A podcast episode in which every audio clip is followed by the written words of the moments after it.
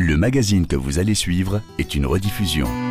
RFI, grand reportage.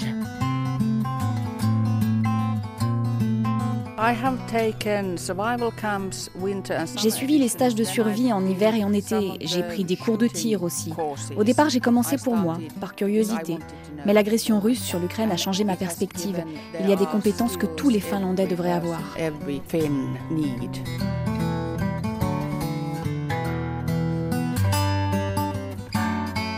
Être prêt, toujours, à la guerre. La Finlande, qui vient de rejoindre l'OTAN, n'a jamais cessé de se préparer à un éventuel conflit avec la Russie, un voisin avec qui elle partage 1340 km de frontières terrestres et qu'elle a toujours jugé menaçant et imprévisible. Service militaire obligatoire, abri anti-atomique, stock de blé, de pétrole, de médicaments, sa politique dite de défense totale implique non seulement les armées, mais les entreprises et la société civile. Défendre la Finlande plus qu'une politique, un état d'esprit, c'est un grand reportage de Carlotta Morté. Alors on est sur la place du marché d'Helsinki. C'est une place qui se trouve entre le palais présidentiel et le port, où euh, on a rendez-vous avec Reinar Vasinius, qui est euh, réserviste, comme euh, tous les hommes quasiment en Finlande, puisque le service militaire est obligatoire. Et avec lui, on va prendre le bateau pour aller visiter une forteresse, Suomenlinna, qui est juste en face d'Helsinki. Et il a choisi ce lieu pour nous parler de la préparation des Finlandais à la guerre de tout temps. Pour lui, c'est un endroit symbolique. Uh, à l'origine, la forteresse a été construite quand la Finlande faisait partie de la Suède, à la fin du XVIIe siècle. Puis en 1809, on est devenu une province de la Russie. Donc pendant un siècle, ils l'ont utilisée jusqu'en 1917 quand on a gagné notre indépendance. C'est un bâtiment qui nous rappelle qu'on doit être capable de se défendre. Sur cet ensemble d'îles fortifiées se trouve l'école navale qui abrite le plus grand sauna de Finlande, dont l'accès est réservé aux officiers de marine et de réserve comme lui. Beaucoup de clubs de réservistes se retrouvent là-bas pour se remémorer le bon vieux temps quand on était de jeunes et vigoureux soldats. C'est assez unique comme expérience. Plus de 100 personnes dévêtues assises en rang comme dans un amphithéâtre très chaud. Rey Darvazenius a servi 11 mois dans l'armée, c'était il y a 35 ans. Certes, il a bien été obligé de participer à quelques entraînements depuis, mais tout de même, ça commence à dater. Uh, Clairement, quand la Finlande dit qu'elle a presque 300 000 réservistes immédiatement mobilisables en cas de conflit, on peut s'interroger sur la qualité de ces hommes, malgré la quantité. Bien sûr, en termes de compétences, est-ce qu'on se souvient de tout? Certainement pas, surtout parce que les systèmes d'armement ont changé. et avec l'OTAN maintenant, il faudrait se réentraîner. Mais à mon avis, la vraie question c'est est-ce qu'on a la volonté, est-ce qu'on est mentalement prêt à servir? Et pour la plupart des hommes, la réponse est oui. On a dormi ensemble, rampé dans la boue ensemble, avec des gens que je n'aurais jamais rencontrés autrement, des paysans, de tout. Ça a façonné notre société égalitaire et j'ai envie de défendre chaque recoin de la Finlande, ce pays qu'on a construit et dont on est fier.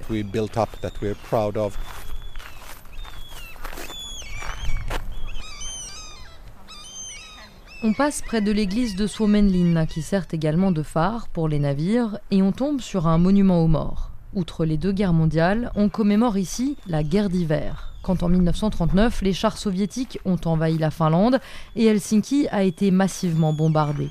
Après quatre mois de résistance acharnée sous la neige, les Finlandais, inférieurs en nombre, très peu soutenus par les pays voisins et ignorés par les Alliés, sont battus. La Finlande parviendra à maintenir une certaine autonomie, mais elle est amputée définitivement d'une partie de son territoire, la Carélie, annexée par la Russie.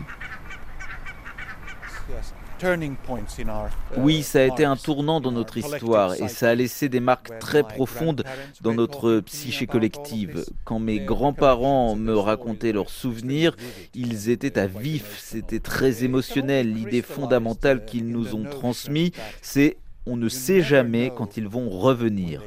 C'était de moins en moins réel. Et puis soudain, l'an dernier, en février 2022, j'ai réalisé que l'histoire, en effet, a tendance à se répéter. La guerre en cours en Ukraine ne sème pas des graines dans un champ vierge. Ici, le sol contient déjà ces graines en germe, prêtes à sortir. Dans nos têtes, nous savons que nous devons être prêts à défendre notre pays si besoin. Ces pensées étaient dormantes, elles ont été réveillées. Malgré des décennies de paix et d'échanges cordiaux, la Finlande s'est toujours méfiée de la Russie. En attestent les innombrables abris anti-atomiques parfaitement entretenus. Donc on est en train de descendre euh, à 20 mètres sous terre par des, euh, des escaliers en métal. C'est l'entrée qui est utilisée par euh, les habitants du quartier juste au-dessus. Donc environ 5000 personnes auraient accès par cet escalier à ce bunker public de très grande dimension. En uniforme, Nina Järvenkylä, joviale porte-parole du service des secours d'Helsinki, nous guide dans les entrailles de cet abri de 600 mètres de long sur 100 mètres de large, divisé en trois galeries. Les centres commerciaux ont leurs abris, les nouveaux hôpitaux aussi, les immeubles bien sûr, les écoles ont des bunkers. En fait, on en construit sans arrêt. Creusé dans la roche, l'abri de Meliarka, en plein centre-ville d'Helsinki, a été construit en 2003. Il fait partie d'un réseau de 5500 bunkers pouvant abriter 900 000 personnes, bien plus que les seuls habitants de la capitale finlandaise. Celui-ci est grand, mais il y en a d'encore plus grands. En temps de paix, tu peux y faire ton sport, garer ta voiture et même aller nager puisqu'un des abris à l'est d'Helsinki sert de piscine. Ils ont un double usage. À ta gauche, là, il y a une salle de gym. Il y a des gens qui s'entraînent sur les machines de sport dans le, dans le bunker. Ici, c'est un café et un espace de jeu pour les petits. On aime penser que les gens qui viennent ici avec leurs enfants, s'il se passait quelque chose et qu'ils devaient s'abriter, même si ça ne ressemblait pas tout à fait à cela, c'est quand même un endroit familier où ils se sont amusés. En cas d'alerte, l'abri doit être vidé en moins de 72 heures. Derrière d'épaisses portes blindées bleues sont stockés 600 lits de camp, autant de latrines et du matériel d'infirmerie. Ah, il y a un grand levier, une énorme porte euh, qui doit faire 10 euh, mètres sur 4, euh, un demi-mètre d'épaisseur, donc vraiment une porte blindée qui se manipule à la main. Vous avez vu, le tunnel d'entrée est en zigzag. C'est pour amortir le souffle des explosions d'un mur à l'autre, avant que ça touche la porte. Ensuite, il y a cette paroi antichimique qui isole des retombées nucléaires. Entre les deux, dans ce sas, vous voyez ces éviers, c'est pour que les gens se lavent et se changent s'ils sont contaminés avant de rejoindre les 6000 personnes derrière. They are not allowed to bring any food. Pas de nourriture, mais d'énormes cuves d'eau sont prévues. Il faut venir avec son casse-croûte, ses médicaments, sa couverture et de quoi passer le temps. Ces règles, tous les Finlandais les connaissent. De nombreux volontaires ont même été formés pour superviser la vie dans les abris. Il suffit d'avoir 18 ans et d'être résident en Finlande pour suivre ces cours.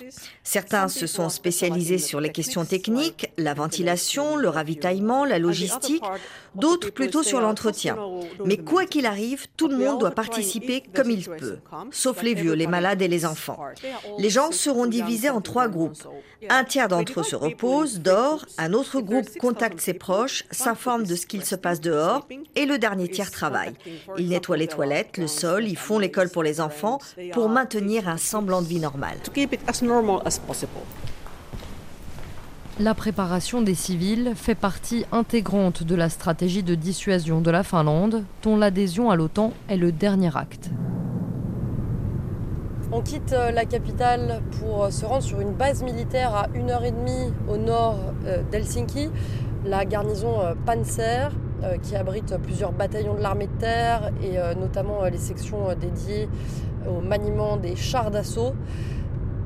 Et sur cette base militaire sont organisés entre deux et quatre fois par an euh, des grands exercices qui ont lieu euh, tout le week-end, le samedi et le dimanche, qui sont destinés aux civils et euh, tout particulièrement aux femmes qui sont de plus en plus nombreuses à souhaiter s'entraîner, être préparées physiquement, mentalement, en cas de conflit, en cas de menace.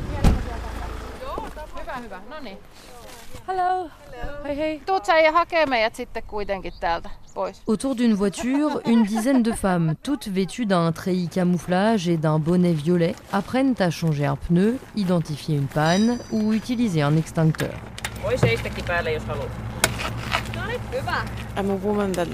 Je suis une femme et je vis seule. Tout ce qu'on apprend ici est très utile. Ça m'évitera d'aller regarder sur Internet. Elles sont près de 200 ce week-end, divisées en petits groupes. En voilà qui ramassent du bois. On a dû construire un radeau capable de transporter deux personnes pour traverser 25 mètres d'eau. Et on n'a pas réussi avec mon équipe. Donc on a eu droit pour dîner qu'à un tout petit poisson qui tenait dans la paume de la main. Eya Erickson, 53 ans, est professeur des écoles. J'ai suivi les stages de survie en hiver et en été. J'ai pris des cours de tir aussi. Au départ, j'ai commencé pour moi, par curiosité. Mais l'agression russe sur l'Ukraine a changé ma perspective. Il y a des compétences que tous les Finlandais devraient avoir. Depuis, elle a enchaîné les formations, conduite de véhicules militaires, gestion d'une battue pour retrouver un disparu, sécurité des infrastructures. Elle fait désormais partie d'un pool de volontaires identifiés par les autorités. J'ai le sentiment que je peux aider les gens et mon pays si besoin. Je me suis rendu compte que je faisais partie de quelque chose de plus grand.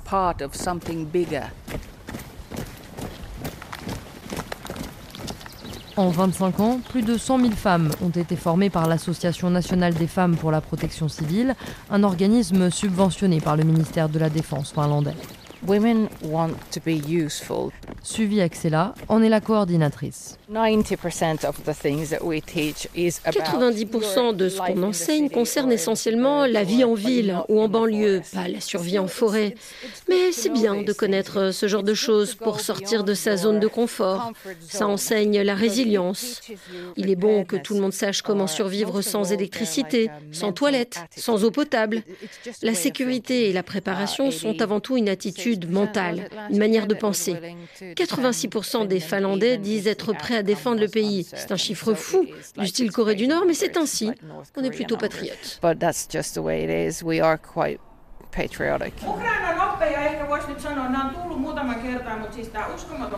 Patriote et solidaire. Projeté sur le mur d'une salle de classe, un post Instagram du président ukrainien Volodymyr Zelensky remerciant les femmes finlandaises pour l'envoi de milliers de chaussettes en laine tricotée. Vous savez, on mettait des gants quand on parlait de la Russie ou avec la Russie. Le fait d'être membre de l'OTAN maintenant, mentalement, ça nous a libérés. On est plus courageux quand il s'agit de dire les choses, d'écrire, d'agir. Parmi la trentaine de participants rivés sur leur ordinateur, Marietta, journaliste.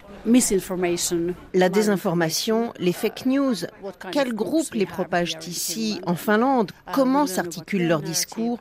On apprend aussi quel genre d'arguments on peut utiliser pour aider l'Ukraine aussi longtemps que ce sera nécessaire.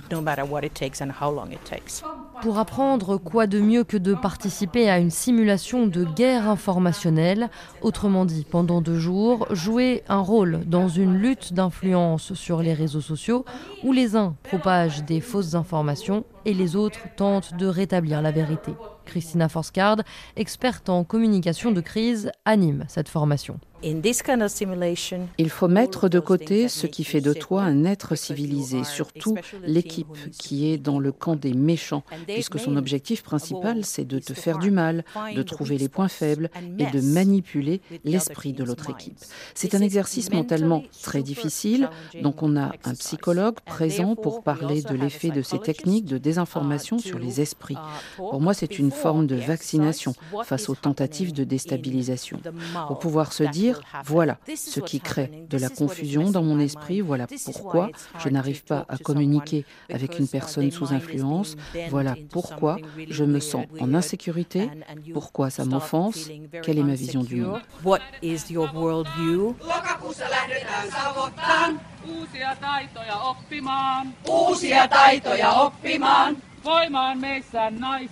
Comme l'a dit le très respecté président finlandais Sauli Inisto, qui a souvent servi d'intermédiaire entre l'Occident et la Russie, la ligne de front la plus importante se trouve entre les deux oreilles.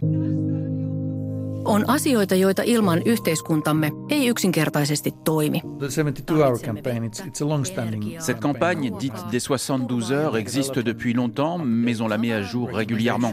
Il s'agit de recommandations pour que chaque foyer maintienne un niveau minimum de préparation au cas où. Il faut avoir l'essentiel pour au moins trois jours.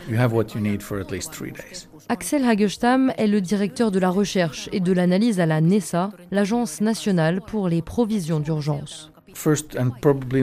D'abord, le plus important, c'est une trousse de secours à jour. Il faut aussi avoir un récipient adapté pour transporter de l'eau potable et une radio à piles, avec des piles bien sûr, pour recevoir les informations publiques. De la nourriture en conserve, un stock de médicaments du quotidien, des vêtements chauds et des produits d'hygiène, vraiment la base pour survivre chez soi pendant trois jours. L'État finlandais, lui aussi, fait des réserves, de quoi tenir entre 6 et 9 mois. stockpiles our grain. Les plus gros stocks qu'on ait sont le blé et le pétrole, mais on fait aussi des réserves de matériaux critiques pour l'industrie, des produits pharmaceutiques. Je ne peux pas vous donner le détail et les quantités, mais l'objectif, c'est de gagner du temps en cas de problème, le temps de trouver des solutions. Et pour la Finlande, c'est important parce que géographiquement, la seule frontière que nous ayons avec l'Union européenne est avec la Suède dans l'Arctique. Et en réalité, 90% de nos importations arrivent par la mer. Donc en clair, la Finlande est une île. Si quelque chose se passe en mer Baltique, nous sommes coupés du continent. Signe de la mentalité qui irrigue toute la société finlandaise, les entreprises concernées par les réserves stratégiques participent volontairement à cet effort national. Alors ce que vous entendez, c'est le bruit d'une machine à coudre, avec en arrière-plan euh, le bruit d'une euh, imprimante 3D. Ça fait partie des différentes euh, machines qui sont en libre accès à la bibliothèque centrale d'Helsinki c'est un très grand bâtiment, euh, très beau, tout en ondulation, euh, de verre et d'acier, bardé de bois d'épicéa, qui a été inauguré en 2018 pour les 100 ans de l'indépendance de la Finlande. Et c'est ici qu'on a rendez-vous avec Minna Hollander, qui est chercheuse et spécialiste des questions de sécurité dans les pays nordiques. Pendant longtemps, ça semblait étrange, mais qu'est-ce qu'ils fabriquent ces Finlandais? C'est quoi cette tradition de préparation extrême, tous ces systèmes en place? Et maintenant, tout le monde se dit que ce n'est pas si insensé finalement. Je vais le dire de manière un peu directe, mais la Finlande est obsédée par une potentielle attaque de la part de la Russie depuis 80 ans. C'est donc l'un des rares pays européens à s'être préparé à une attaque terrestre, à une vraie guerre. La Finlande a l'une des plus grandes forces d'artillerie d'Europe, une défense aérienne sol-air. Or, c'est tout ce que l'on voit en Ukraine, une guerre à l'ancienne, territoriale. Donc, aujourd'hui, le savoir-faire finlandais est un intéressant pour l'OTAN, puisque son analyse des menaces à long terme s'avère être juste. L'approche finlandaise implique d'analyser minutieusement ses propres faiblesses, d'être conscient de ce qui peut être exploité par euh, l'ennemi au niveau de la société, du cadre légal, du niveau de préparation. Je pense que ce qui est particulièrement intéressant, c'est cette imbrication du civil et du militaire en matière de défense aspects of defense. Face à l'ours russe, le porc-épic finlandais n'est plus seul, il a désormais des alliés. Protégé par le parapluie de l'OTAN, la Finlande n'a toutefois aucune intention de baisser la garde, mais plutôt de partager son savoir-faire. Défendre la Finlande, plus qu'une politique, un état d'esprit, un grand reportage de Carlotta Morteo, réalisation Eva Piedel.